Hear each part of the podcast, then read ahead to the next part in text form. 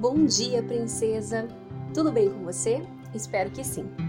O texto da nossa reflexão de hoje está lá no livro de Lucas, no capítulo 6, versículos 35 e 36.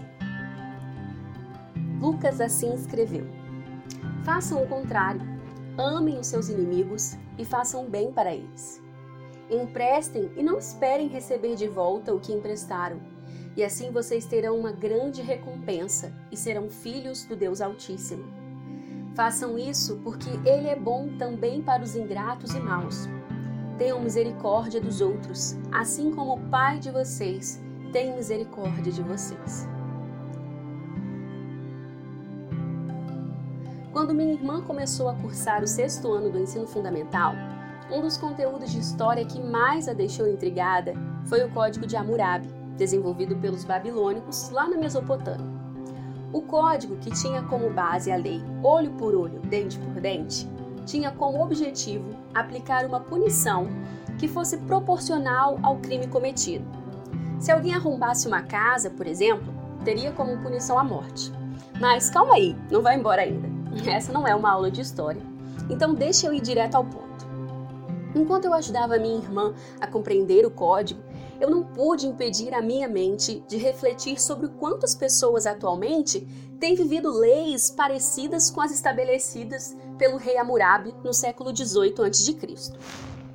Está achando que eu estou viajando na maionese?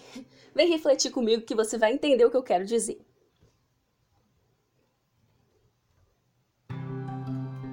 Nós estamos vivendo em um período em que as pessoas sentem-se inseguras e anseiam por se proteger a qualquer custo.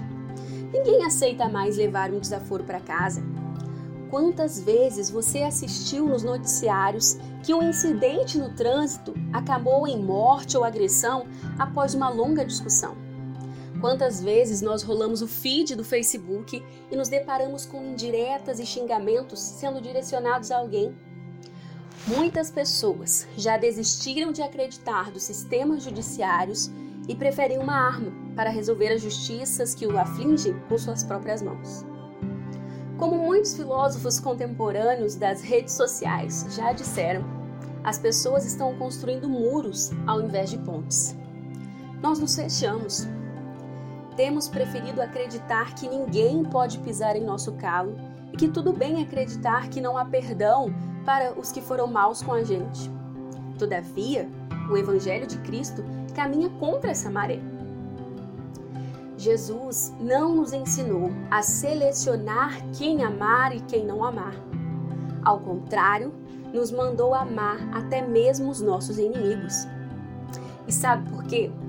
Porque eles são tão imerecedores de misericórdia quanto você e eu. É verdade. Nós não somos melhores do que as pessoas que fazem escolhas erradas.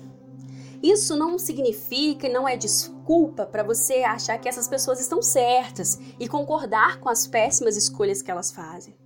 Porém, diante da graça de Deus, todos nós somos indignos.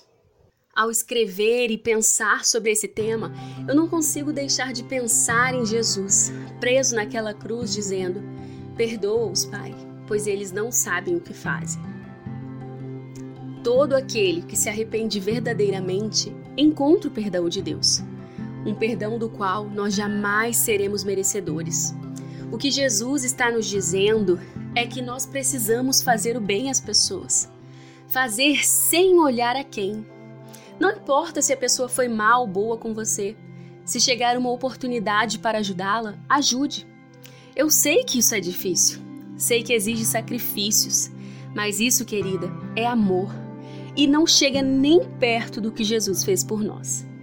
Se você sofreu uma injustiça e ela ainda não foi solucionada, entenda que não depende das suas próprias mãos.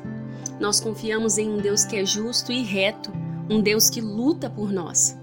Deus é quem fará a justiça, não você.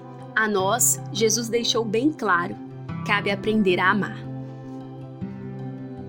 Antes de eu ir embora, quero compartilhar com você uma frase da escritora americana Jill Briscoe, que diz assim: O padrão da bondade de Deus para nós é um exemplo a ser seguido. Há tão pouca bondade no mundo. Bondade é amor em ação. A bondade torna alguém bom, mesmo quando não mereça isso. Você tem um adolescente que contraria tudo o que você pede? Tente a bondade. Você cuida de algum parente idoso difícil? Tente ser gentil. A bondade ganha o coração para que você possa falar a mente. A bondade desarma o cético e convence o agnóstico de que pode existir um Deus bom, apesar de tudo. Tente a bondade.